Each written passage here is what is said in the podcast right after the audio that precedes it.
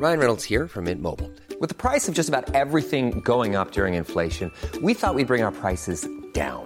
So to help us, we brought in a reverse auctioneer, which is apparently a thing.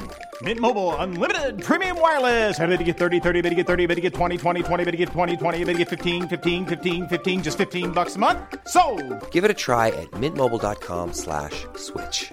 $45 upfront for three months plus taxes and fees. Promo for new customers for limited time. Unlimited more than 40 gigabytes per month. Slows. Full terms at mintmobile.com.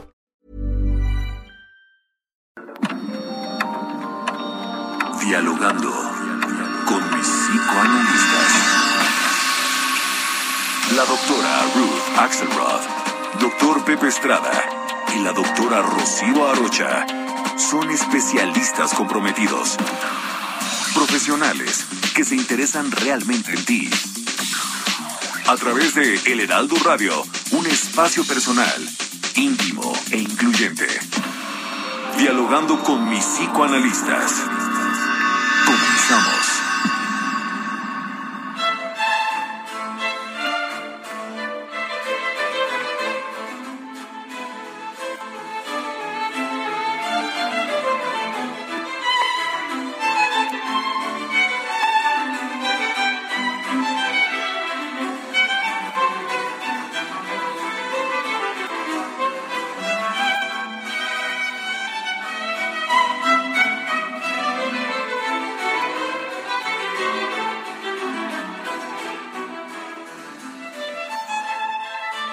Amigos, buenos días, buenos días a todos. Estamos hoy, como todos los sábados, en este gran programa en el, Heraldo Radio, dialogando con mis psicoanalistas, con el gusto de compartir con ustedes nuestras ideas, nuestros pensamientos, invitarlos a estar con nosotros. Hoy no tenemos la suerte de tener a Rocío, pero estamos juntos con... Yo soy Pepe Estrada, mi querida Ruth. Sí, sin duda vamos a extrañar mucho a nuestra querida Rocío Arocha, nuestra colega también psicoanalista. Bueno, este, pero de cualquier forma vamos a tratar de, eh, de tocar estas ideas, esto, este tema tan importante de lo apolíneo y lo dionisiaco. Y aunque la extrañaremos, mi querida Ruth, vamos a hacer nuestro mejor esfuerzo y, y discutir con nuestros queridos radioescuchas, ¿no? Claro, claro que sí, hablar de, de estos temas que parecen tan complicados, pero que con una pequeña explicación encontramos que todos tenemos un poquito de ser dionisíacos o ser apolónios, que ese es el tema que como una metáfora del ser humano, como una metáfora de la humanidad, nos permite llevar a la reflexión también histórica de lo que significa la humanidad, ¿no, Pepe?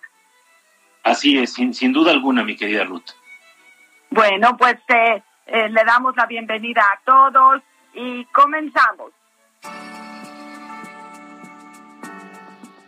Lo apolineo y lo dionisíaco son dos conceptos propuestos por el filósofo alemán Friedrich Nietzsche, basándose en la cultura griega y sus valores más preciados. Hay que recordar que este gran filósofo, antes que nada, es un filólogo especialista en el mundo griego. Toma de ello su concepción respecto a estos dioses y el impacto que tienen en las artes, la cultura, la estética y la mente humana. Lo apolineo se refiere a todo aquello que se relaciona con la luz, con lo bello, de acuerdo con los valores universales de equilibrio entre las proporciones y armonía, lo ordenado y mesurado, mientras que lo dionisiaco nos remite al caos, al desenfreno, a las tinieblas, lo instintivo e irrefrenable. Ambos elementos forman parte de la experiencia humana y es necesario entenderlos para llevar una vida plena. Recuéstate en el diván. Pensemos juntos sobre cómo vives el orden y el caos en tu vida. Comenzamos.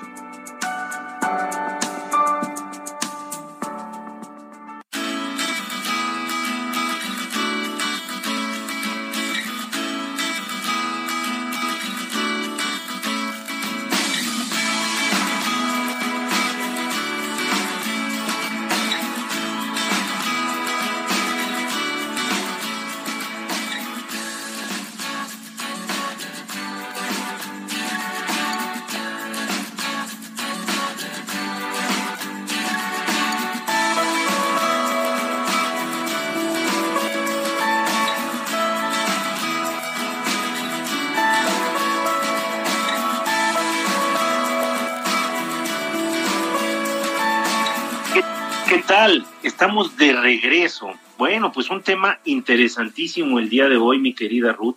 Y antes de empezar a hablar a profundidad de lo apolíneo y lo dionisiaco, creo que sería muy pertinente que hiciéramos una pequeña genealogía de quiénes fueron estos dos dioses griegos de la antigüedad, Apolo y Dioniso que en realidad son unos de los dioses más socorridos. De hecho, el, el rito de Apolo, la, la, devoción a Apolo, sobrevivió mucho más allá del mundo clásico griego. Sobrevivió incluso hasta la Edad Media. Hay rastreos de todavía algunas comunidades que lo adoraban como su dios principal. Y es que no es para menos, mi querida Ruth, era un dios muy cercano al hombre, porque vivió entre los hombres. ¿Cómo ves? Bueno, me parece genial tener estas eh, posibilidades de pensar en Apolo, un dios griego asociado al arco, a la música, a la adivinación, cerca de la juventud y de la belleza, era fuente de vida y de curación, era el psicoanalista de la época, era mecenas de las artes, brillante, poderoso, como todos los dioses hijos de Zeus, y, fue el más amado de los dioses de alguna forma. Apolo fue como el consentido, pero Dionisio y los dos eran representados con bellezas especiales a dioses ya humanizados, pero con esta capacidad de generarnos envidia a todos porque eran guapísimos, fuertes, ¿no? Este Dionisio está representado también como muy joven, como alegre, festivo, siempre semidesnudo, ¿no? con esta piel de pantera y con una posibilidad de tener una relación muy directa con la vid, una copa de vino, racimo de uvas, ¿no? O sea, esta posibilidad de encontrar los placeres en la facilidad de la tierra, ¿no? Entonces, tanto Dionisio como Apolonio nos llevan a la reflexión de esta eh, transición entre poder eh, tener algo de lo divino, pero tener algo también de lo terrenal, yo diría mucho de lo terrenal, ¿no, Pepe? Por supuesto, por supuesto. Y, justo la, la, reflexión va para allá, ¿no? Tratar de, de, entender cómo estos dos aspectos que, que Nietzsche encuentra en la eh, mitología griega, en realidad se están refiriendo a dos partes de la experiencia humana que no se excluyen la una a la otra, ¿no? Yo creo que más que excluirse se complementan. Y fíjate que sí me gustaría profundizar un poquito más en este dios eh, eh, Apolo para posteriormente irnos al, al tremendo Dioniso, que, que, es uno de nuestros buenos cuates, a todos nos cae bien el tremendo Dioniso, ¿no? Porque sí, como bien dices, le gustaba mucho el vino, la fiesta, la pachanga en general, pero fíjate que Apolo en particular es un dios que según la, la, la, mitología griega es hijo de nuestro querido Zeus, ¿no? Zeus ya ves que andaba en todos lados, mi querida Ruth. Y entonces Zeus se enamora de, de una, de, de, una ninfa y eh, su hermana en realidad eh, no lo pela, ¿no? O sea, se, se enamora de esta ninfa y, y de plano pues no más no. Pero una de las hermanas de esta ninfa llamada Leto, en realidad sí se enamora de él. Entonces lo corresponde, le hace ojitos al tremendo Zeus y Zeus y ella conciben a Apolo. Pero como es común en la mitología griega, siempre hay una esposa celosa, ¿no, mi Ruth? Sí, bueno, no nada más en la mitología griega, bueno, eso, eso hemos aprendido hasta hoy en día también. Tenemos esa maña las mujeres de, de a veces sentir celos de nuestros hombres. injustificados, injustificados, mi querida Ruth. bueno, bueno, bueno, ya platicaremos. Nada más y nada menos que eh, se conciben un hijo y entonces la esposa de Zeus, esta Hera, esta diosa que tenía fama en la mitología de ser muy iracunda y vengativa, empieza una búsqueda y una persecución encarnizada contra Leto por haberse eh, acostado con, con Zeus y sobre todo por haber concebido un hijo. Los dioses se compadecen de Leto y entonces Leto es protegida por ellos y logran que de alguna manera para tenga uh, la posibilidad de dar a luz a una de las de, de, los productos de este de esta unión. En realidad no solo habían concebido a Apolo, habían concebido a Apolo y a Artemisa, su, su hermana gemela. Pero entonces hacen que, que, que, que, Leto pueda dar a luz a Artemisa. Y entonces Artemisa se convierte en la protectora de su madre para que ella pueda dar a su vez eh, a luz a Apolo. Entonces nace Apolo, lo hacen crecer rápidamente porque era, seguía enojadísima, porque además era un semidios, un dios bastante galán, bastante atractivo y con muchas cualidades. Y entonces lo protegen y lo hacen crecer rapidísimo, lo hacen crecer en adulto en cuatro días, mi querida Ruth. Y entonces ah. Apolo ya fuerte, ya con toda esta eh, eh, posibilidad de defenderse por sí mismo, empieza su existencia, su cercanía hacia el mundo de los hombres y de los dioses. Era tremendísima, no lo dejó descansar y le manda a la serpiente Pitón, le manda a esta serpiente, que era una serpiente colosal, a tratar de asesinarlo. Y Apolo, gracias a la ayuda de los dioses, con sus su arco y sus flechas, elimina rotundamente a Pitón.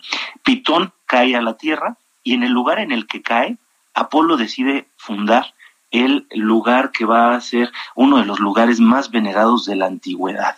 ¿Cuál sería este lugar? Bueno, nada más y nada menos que el oráculo de Delfos. Ahí es donde se van a narrar, se van a anticipar, se van a contar todas estas historias del mundo clásico, del mundo griego, eh, precisamente porque Apolo, como, bien mencionaste hace unos momentos, era un, dios de la adivinación. Se acercaba al hombre para poderle dar pistas de lo que era su destino, para que éste se pudiera anticipar y de alguna manera tratar de entender cómo ah, obrar mejor para que el destino no fuera tan trágico. Bueno, sabemos, de acuerdo a lo que hemos visto en los últimos programas, que el destino tiene su forma de hacerse presente, ¿no, mi querida Ruth?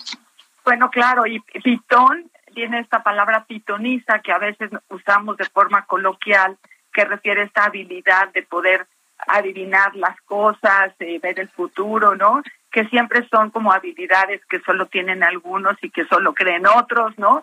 Pero que de alguna forma el oráculo estaba en el lugar donde permitía eh, como dar estos consejos. Y bueno, nada más quiero retomar que estos son cuentos, Pepe, o sea, son cuentos que se han utilizado y que la humanidad ha venerado como para poder organizar el origen. Todo esto nos puede permitir entender de dónde venimos, de dónde viene esta humanidad, esta humanización, ¿no? Cómo nosotros estamos hechos a semejanza de estos cuentos que nos dan una posibilidad de reflexión sobre de dónde venimos y cómo somos. Y bueno, tenemos algunos mensajes. Pepe, mira qué lindo la señora Lolita que todos los sábados nos acompaña y cuando no le extrañamos nos dice buenos días, apreciados doctores.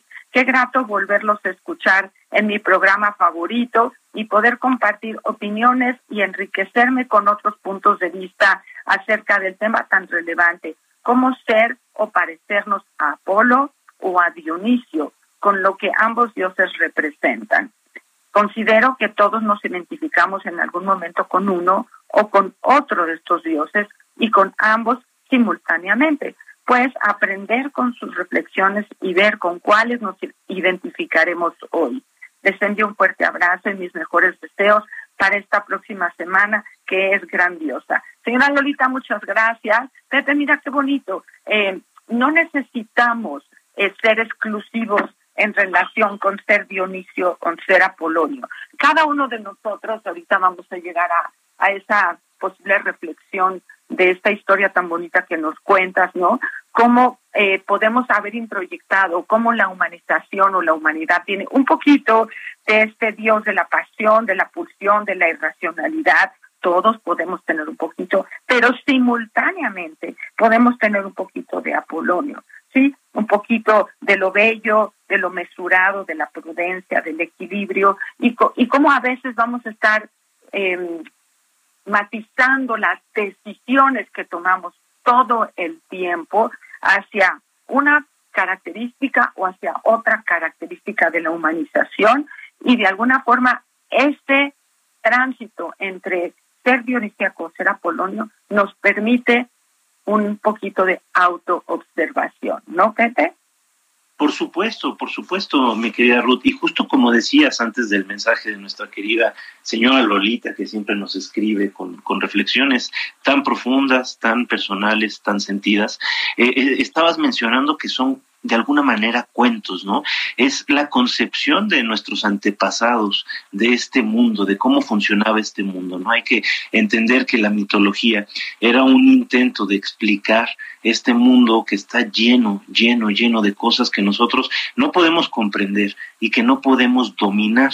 En esencia, aún con todos los avances científicos y demás, seguimos a merced de los, de los elementos de, de, este planeta, ¿no? Y, y, no solo del planeta, sino en realidad, pues también estamos sujetos a la influencia de, de los astros, mi querida Ruth. Y esto, digo, cada vez más sabemos, lo vamos entendiendo, pero situándonos en el lugar de nuestros antepasados remotos, pues de lo que se trataba era de crear historias que de alguna manera nos permitieran entender cómo funciona el mundo allá afuera y cómo funciona también el mundo acá adentro, ¿no? Adentro de cada uno de nosotros. Realidad externa, realidad interna. Y como bien mencionabas, no se excluyen. Lo apolíneo y lo dionisiaco son elementos complementarios que cada uno de nosotros vamos a, de alguna manera, eh, encontrar a lo largo de nuestra existencia. Seguramente ahorita que describamos un poco más esto, va a haber algunos de nuestros radioescuchas que digan, no, pues yo me identifico mucho más con lo apolíneo, todos queremos ser apolíneo. Luego va a haber otro que dice, no, yo sí soy bien dionisiaco, ¿no? Pero en realidad estos elementos forman parte de nosotros. Los dos están presentes y se trata de aprender a potencializar los beneficios de cada uno de estos aspectos de nuestra existencia. ¿No, mi querida Ruth?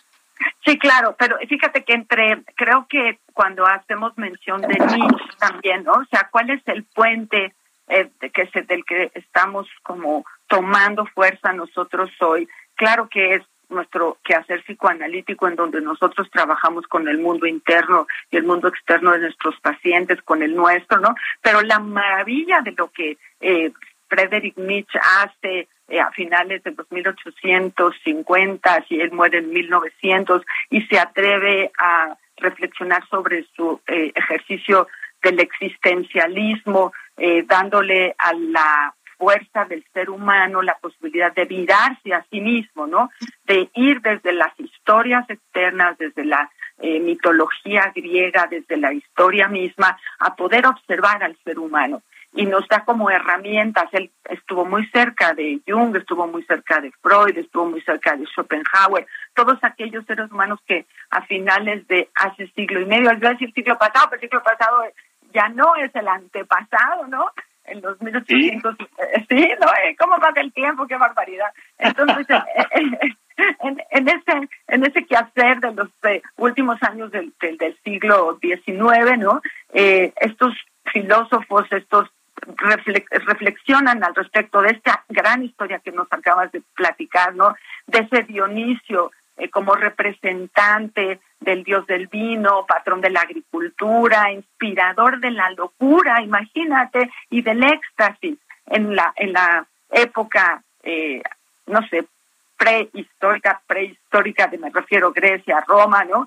Y, y, de alguna forma nos permite transitar al siglo XXI, ¿no? Entonces Nietzsche está como en medio, eh, en esta eh, oportunidad de tomar las ideas y ponerlas, reflexionar sobre la espiritualidad que venía del oscurantismo, ¿no? Poner de esta, ¿qué hacemos con la idea de, de así hablaba Zaratustra, ¿qué hace Zaratustra? Está mirándose a sí mismo, está tratando de hablar con la humanidad desde un lugar que cuestiona la idea de la espiritualidad gigante, ¿no? De la eclesiastés. Entonces, bueno, son, eh, digamos, como que terrenos un poco novedosos para la humanidad.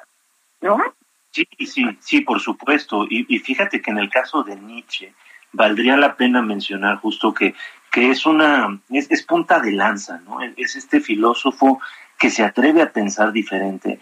En mm. realidad eh, continúa la, la, la tradición eh, iniciada por Schopenhauer, como, como bien mencionabas ahorita, de, de una filosofía distinta, ¿no? Eh, no, no quiero aburrir a los radioescuchas, pero sí es importante entender que la filosofía hasta Kant había sido una filosofía muy similar, con eh, altibajos, pero de alguna manera era una filosofía basada en los aspectos eh, idealizados del ser humano, ¿no? Y, llegan estos filósofos a los que podríamos incluso catalogar de pesimistas, como es el caso de Schopenhauer, que empiezan a, reflexionar sobre estos otros aspectos de la existencia humana que son eh, también parte de nuestra vida cotidiana y son tan importantes como lo bello, ¿no? Entonces, el dolor, la enfermedad, lo trágico, se convierten en elementos centrales de la reflexión de estos filósofos, principalmente Nietzsche, sí hay que decirlo, este, que, que vamos, el, que abre este, este, eh, esta discusión, este debate, pues es Schopenhauer, pero Nietzsche realmente lo lleva a alturas insospechadas y uno de los elementos más importantes es que él eh, se basa mucho en la enfermedad como algo benéfico para el ser humano, mi querida Ruth. Y justo creo que ahí entra entre lo, lo, lo, dionisiaco, ¿no? Este, con, con, su obra, precisamente porque para él la enfermedad es un, es un elemento que nos lleva a reflexionar sobre la propia vulnerabilidad humana. Pero bueno, tenemos que cortar, me imagino, mi querida Ruth, porque nos vamos a esta pequeña pausa y regresando continuamos hablando de este tema tan interesante.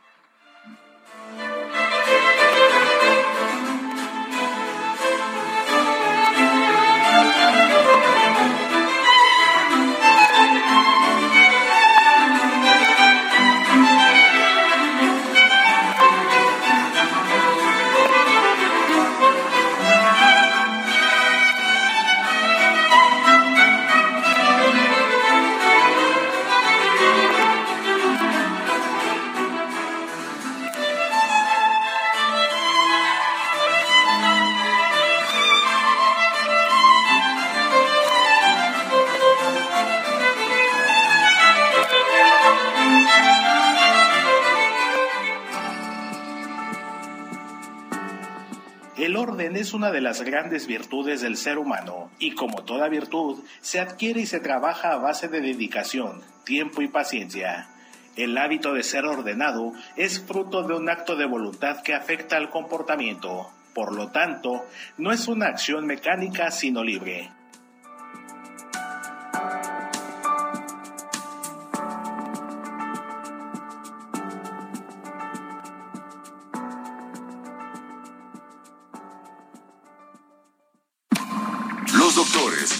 Axelrod, Dr. Pepe Estrada y la doctora Rocío Arocha continúan en un momento en Dialogando con mis psicoanalistas.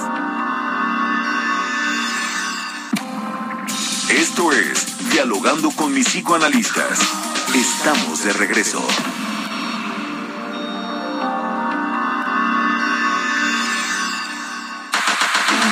Si deseas platicar con los psicoanalistas, nuestro número en cabina es el 55 80 69 79 42 o puedes enviarnos un WhatsApp 55 30 10 27 52.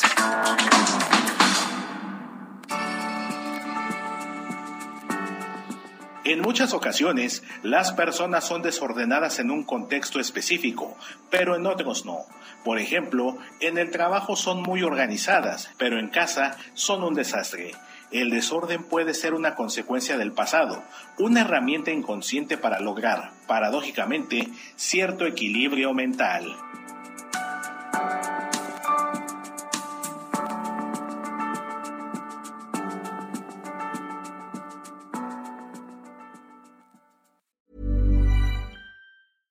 Cool fact a crocodile can't stick out its tongue. Also, you can get health insurance for a month or just under a year in some states. United Healthcare short term insurance plans, underwritten by Golden Rule Insurance Company, offer flexible, budget friendly coverage for you. Learn more at uh1.com.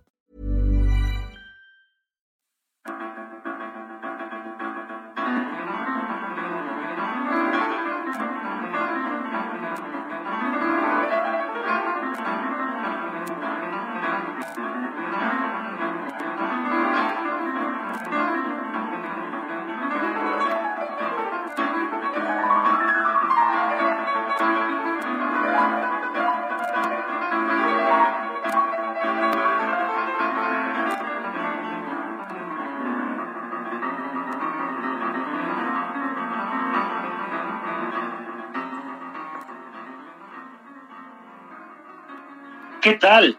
estamos de regreso en este nuestro programa favorito de la radio. Como todos los sábados, en compañía de mi querida amiga y colega, la doctora psicoanalista Ruth Axelrod. El día de hoy, nuestra querida amiga, también colega, no nos pudo acompañar, Rocío Arocha, le mandamos un fuerte abrazo, siempre se nota su falta en este programa, pero eh, eh, estamos hablando de un tema interesantísimo y eh, bueno, también escuchando además unas melodías fabulosas. El día de hoy estamos hablando de lo apolíneo y lo dionisiaco. Yo soy Pepe Estrada, estamos en el Heraldo Radio y venimos de escuchar a Charles Valentín Alcán, este compositor eh, coetáneo, contemporáneo, este, a, este movimiento importantísimo del cual estábamos hablando. Eh, es un compositor francés que eh, en realidad eh, experimenta con la música haciendo una música atonal, ¿no? Entonces al principio escuchábamos también a Joan Sebastian Bach con uno de sus conciertos más bellos, el concierto para violín eh, número uno, y aquí tenemos a eh, Alcán con su opus 27, El Camino de Fierro, ¿no? haciendo alusión a estas dos posibilidades, la música armónica, la música equilibrada, la música eh, notablemente bella a casi cualquier oído y la música que genera esta sensación de discordia, esta sensación de desequilibrio, de desbalance, pero que no deja de ser menos bella por ello, mi querida Ruth. Tenemos muchos mensajes, vámonos con ellos, eh, mi querida Ruth. Bueno, no sé si tenemos por ahí un par de grabaciones, si Diego nos puede ayudar con eso, ¿están listas? Es un tema que me supera largamente, buenos días. Este, pero me vino a la memoria una película del año 68, muy antigua, que dirigieron tres genios como Fellini, Badin y otro francés que no me acuerdo, y que actuó Alain Delon eh, y otros dos actores franceses.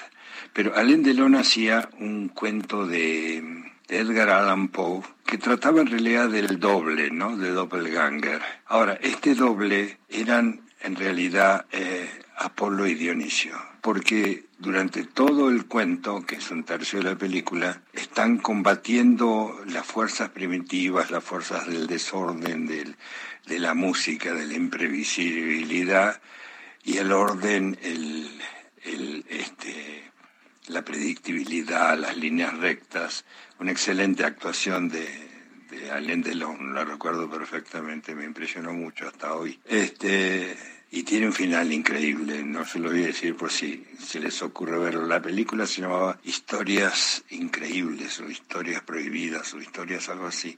Me lo acordé anoche. En realidad, eh, por lo que me doy cuenta, Edgar Allan Poe lo habla antes de Nietzsche, ¿no? Este, pero no lo habla como, como, este, Apolinio Dionisíaco, sino como el doppelganger opuesto. No sé si tiene que ver con lo que, estamos hablando, pero me vino a la memoria y creo que es un aporte.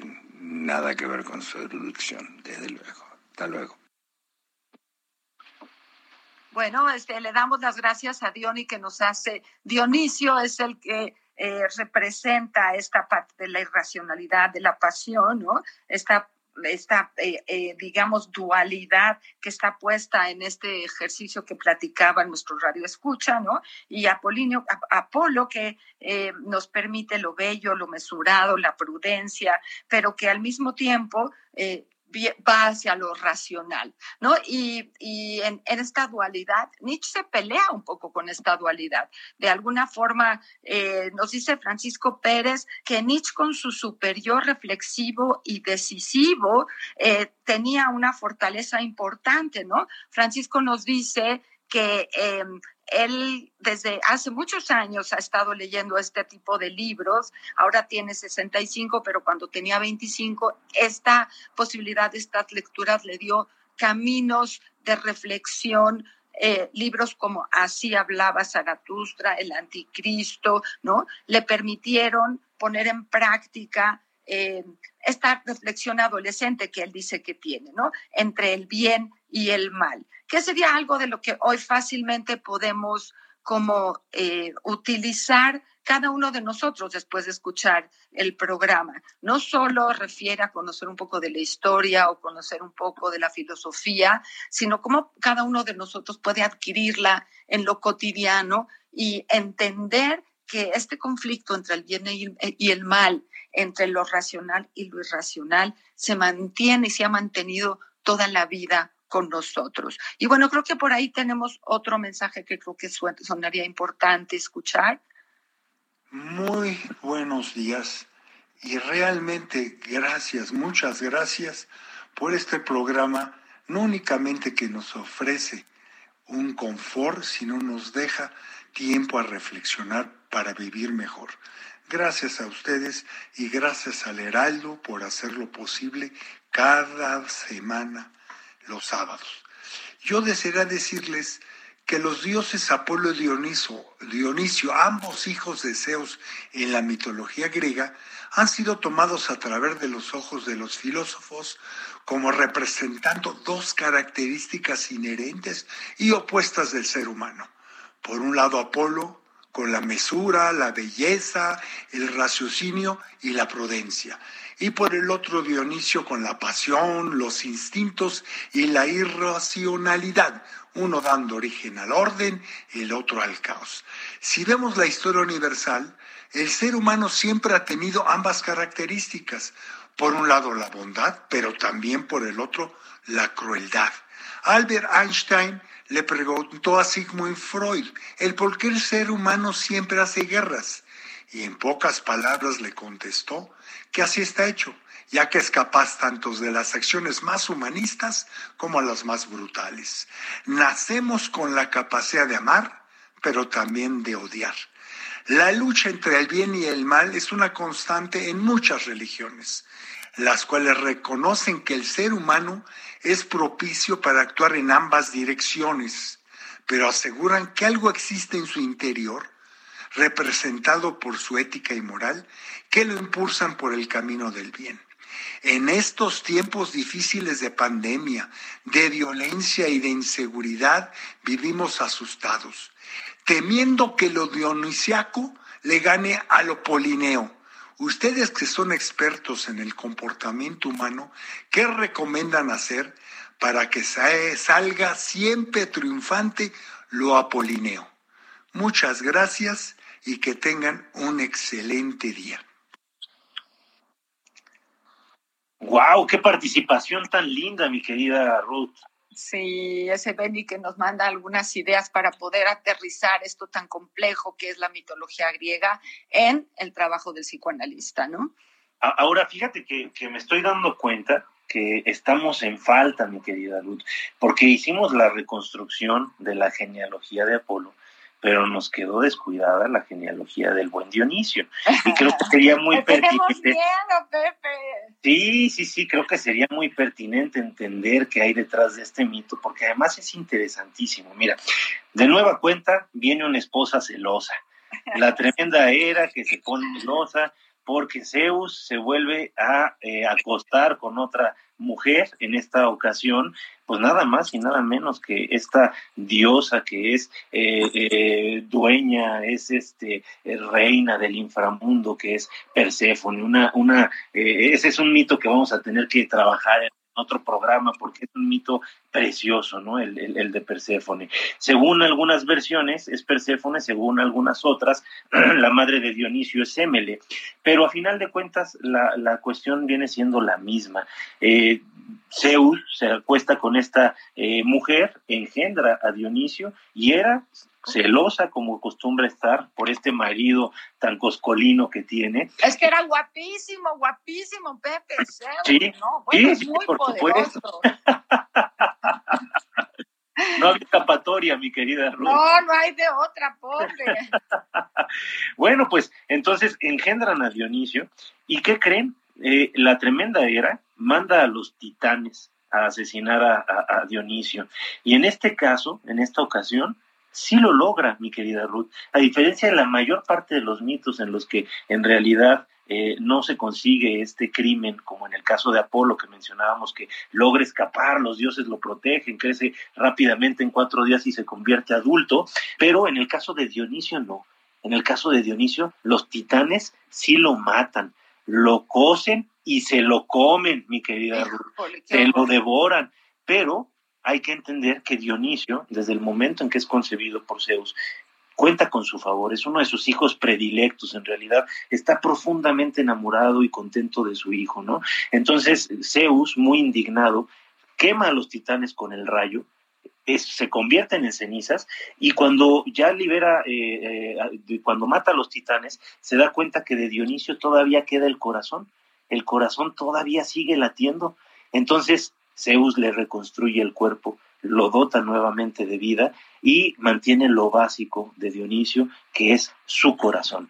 Desde entonces, como era seguía bastante enfadada porque Dionisio siguiera con vida, Zeus decide disfrazar a Dionisio, le, le pone unas patas de cabra para que se, era no, no se dé cuenta de quién es él, y lo manda a refugiarse con Sileno y con las ninfas en el bosque y los faunos. Entonces Dionisio crece en el bosque, en la naturaleza, en lo más primitivo, en lo más recóndito de este planeta, y se dedica a ayudar al hombre enseñándole el secreto de el cultivo de la vid. Y una vez que les enseña cómo cultivar la vid para hacer el vino, él decide regresar al Olimpo, pero siempre mantiene esta cercanía con el hombre. Es una historia preciosa, ¿no, mi querida Ruth? Sí, sí, me parece de, un poco de chiste, un poco de miedo, un poco de terror, un poco de amor, ¿no? Esta cosa de disfrazarlo para que no sea reconocido y él se mantiene en el campo, ¿no? Cuidando la vid y bueno, resulta que es el dios del vino, es el que después le llamamos Baku, eh, se o sea, es el mismo dios nombrado desde otra cultura. Es decir, siempre estamos en el placer de eh, adorar aquellas digamos, eh, fortalezas o fuerzas de la naturaleza que no entendemos de una o de otra forma, ¿no? Claro que esto es un cuento, Pepe, esto nunca sucedió, es una forma de entender la fortaleza de la naturaleza, un rayo, la vida, la muerte, un poco así. Y, sí, sin duda, pero al mismo tiempo, fíjate que, que creo que es muy importante entenderlo, nunca sucedió, mi querida Ruth, y sucede todos los días. Porque nos está hablando este cuento es de una eh, reflexión respecto a la naturaleza humana. Y fíjate que al final de, este mito tan interesante hay, hay, una conclusión bien padre. Los titanes hechos cenizas se convierten en hombres, mi querida Ruth. Y justo como se habían devorado a Dionisio, siempre en el interior del hombre va a habitar este fauno salvaje. Dionisio en nuestro interior. Y eso es, algo maravilloso porque cuántas veces, mi querida Ruth, y esto es algo que va a profundizar mucho Nietzsche y, nuestro querido Sigmund Freud, cuántas veces tratamos de dominar esta parte instintiva, esta parte pulsional, esta parte que nos arrebata y que nos lleva a hacer cosas que en realidad eh, lógicamente, moralmente, no querríamos hacer y que nos sentimos a veces muy culpables y tentamos de dejar a raya porque no está bien visto, porque nos asusta, porque no sabemos cómo manejarlo y que en realidad tal vez ahí se esconde una de nuestras más grandes riquezas. Entonces justo ahorita con este mensaje tan, tan lindo que nos envió nuestro querido Radio Escucha, Benny, que nos decía cómo hacer para que Apolo domine sobre Dionisio, yo no creo que se trate de dominar. Yo creo que se trata, mi querida Ruth, de hermanar. O no sé qué pienses tú. Bueno, voy a te voy a leer lo que dice José Solís antes de eh, va pasando nuestro, nuestra hora y dice eh, buenos días, escuchando con deleite esta narrativa que conecta directamente a las profundidades de nuestro ser actual. Además, escuchando el concierto de dos violines de Joan Sebastian Bach, si no me equivoco, hago acto de presencia y mejor sigo escuchando. Un fuerte abrazo a ustedes, doctores, eh, con el lamentable hecho de ver actualmente cómo no tenemos remedio, tanto Ucrania como en otros lugares. Así somos los humanos. José Solís, efectivamente, un lugar para poder eh, reflexionar sobre lo que somos, lo que hemos sido, eh, cómo podemos ir transitando, ¿no? Porque eh, Nietzsche nos ayuda muchísimo para poder poner las ideas, pero él, Nietzsche nos habla del hombre naturalmente egoísta, ¿no? Naturalmente dice que bien que sea egoísta, pero debe hacerse responsable de su vida, no pedirle a los demás que vivan para él. Este es un ejercicio que de la cultura al ser humano, ¿no? Entre, entre la mitología Nietzsche y Pepe como psicoanalista, ¿no? Vamos transitando a podernos ver como seres humanos que tenemos que lidiar todo el tiempo con estas partes de nosotros y que nos sirven un poco, a veces hasta para hacer una caricatura de lo ridículo que podemos ser cuando somos irracionales, cuando la pulsión nos lleva al exceso, ¿no? Cuando a lo mejor podríamos pensar en la adicción como amiga de Dionisio, ¿no? Y que no se lleva bien con la parte de Apolonio y que necesitaríamos, como, como dice Pepe, quizá armar un equilibrio más amable, más joven, más mentalizado. Usaría la palabra autoobservación para ver en qué momento estamos más relacionados o más cercanos a nuestra parte dionisíaca, a nuestra parte apasionada, irracional, más animal, más, más eh, incontrolable, más caótica, que sí creo que a veces nos hace bien, pero que estaría siempre observada por esta parte de, Apolonio que, que, que, nos lleva a la mesura. Ni mucho de mucho de ninguno de los dos, ni poquito de ninguno de los dos. Como un ejercicio de equilibrio en una licuadora, de una cocina, donde podamos vernos en esta turbulencia de la angustia, del enojo por la rabia humana, pero también por los afectos y el crecimiento de la civilización.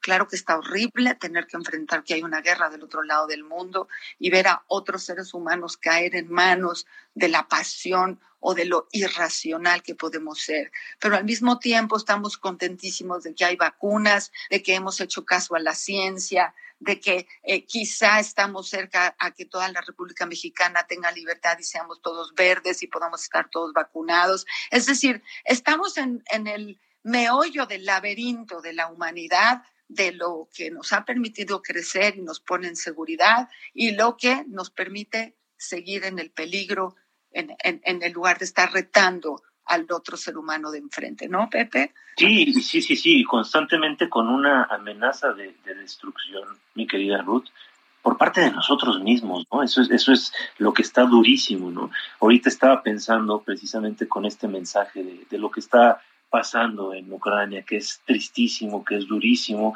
y que nos enfrenta a esta parte obscura del ser humano, que ojo, eh, no necesariamente tiene que ver eso con lo dionisiaco, en ese punto estaríamos más hablando de nuestro eh, tremendo Ares, ¿no? Que, de alguna manera hace ahí sus funciones este, de, guerra, canalizando todos estos impulsos destructivos del hombre. Eh, pero, pero fíjate cómo al mismo tiempo que somos capaces de crear, como tú decías, las vacunas, como eh, hemos comentado en alguna ocasión, estas, esta música de Bach, eh, la, la, la, música de Beethoven, eh, obras maestras como eh, Monet, como Van Gogh, como nuestra querida Frida. Este, vamos, tenemos ahí una, una serie de elementos para entender que la humanidad tiene elementos padrísimos, impresionantemente bellos, y también tenemos elementos sumamente destructivos, ¿no? Y estaba pensando en una frase precisamente de, de, Nietzsche, ¿no? Que dice, fíjate, la política divide a las personas en dos grupos, los instrumentos y en segundo, los enemigos. Entonces, cuando llegamos a este punto, el ser humano eh, a veces no hace eh, uso racional, eh, no hace un, un, un uso eh, correcto de todos sus elementos, de todos sus recursos, de sus herramientas, para unir en vez de destruir, ¿no? O sea, eh, ¿qué, necesidad tenemos todavía a estas alturas de, de, nuestro siglo de continuarnos matando los unos a los otros, de continuarnos robando los unos a los otros, como si no hubiera ley, ¿no, mi querida Ruth? Como si no hubiera... sí, lo maneja muy bien Nietzsche también. los juegos de poder entre los humanos son de ese tamaño, ¿no? este, no, no, no somos fieles más que al sentido de la tierra, al sentido de la, de, de, de, la composición, del poder, de la, de la pertenencia, ¿no? Tenemos aquí el mensaje de eh, Bonnie Rodríguez que dice, hola, buenos días, doctores. Llegué a la, a la radio y hablaban de mitología griega hoy. Eh, mi grupo favorito de Cake Pop canta una canción que rinde culto a Dionisius. Se las envío con un saludo muy grato, eh, sin olvidar la estética, eh, que creo que puede ser un fenómeno para abordar. Y nos manda aquí el Bang Bong Bomb Dionysus Stage. Después te la mando, Pepe, para que quizá eh, próximamente podamos de alguna manera también compartir la música que nuestros radios escuchan nos, nos envían, ¿no? Este, Moni, muchas gracias. ¿no? Está, está muy lindo esto que nos envías. Y bueno, ya estamos casi para terminar, Pepe, y yo creo que hay mucho que reflexionar al respecto de, esta, estos cuentos, de estas eh, posibilidades eh, metafóricas y simbólicas de lo que somos los seres humanos, que es lo que disfrutamos hacer tú y yo aquí en el Heraldo Radio. Y la próxima semana habíamos pensado en trabajar la necesidad, el gusto o el placer de hablar varios idiomas y cómo eh, este tema nos puede llevar a reflexionar también cómo tener crecimiento interno. ¿Qué te parece, Pepe? No, hombre, va a ser un tema delicioso, ¿no? Sobre todo la riqueza que es conocer otro lenguaje, que radica precisamente en que estás accediendo a una forma distinta de ver el mundo cada lenguaje en realidad es una cosmovisión distinta.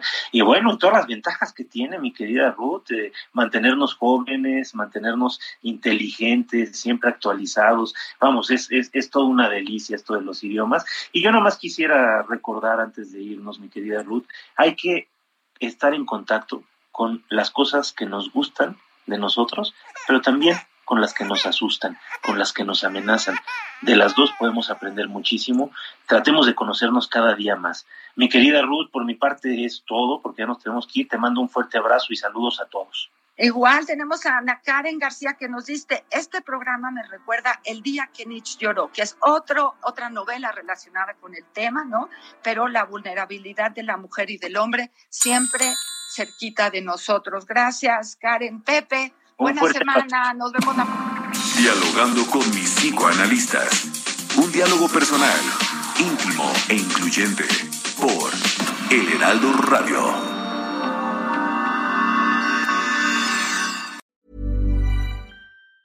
Ever catch yourself eating the same flavorless dinner three days in a row? Dreaming of something better? Well, HelloFresh is your guilt-free dream come true, baby. It's me, Kiki Palmer. Let's wake up those taste buds with hot, juicy pecan crusted chicken or garlic butter shrimp scampi. Mm. Hello Fresh. Stop dreaming of all the delicious possibilities and dig in at HelloFresh.com. Let's get this dinner party started.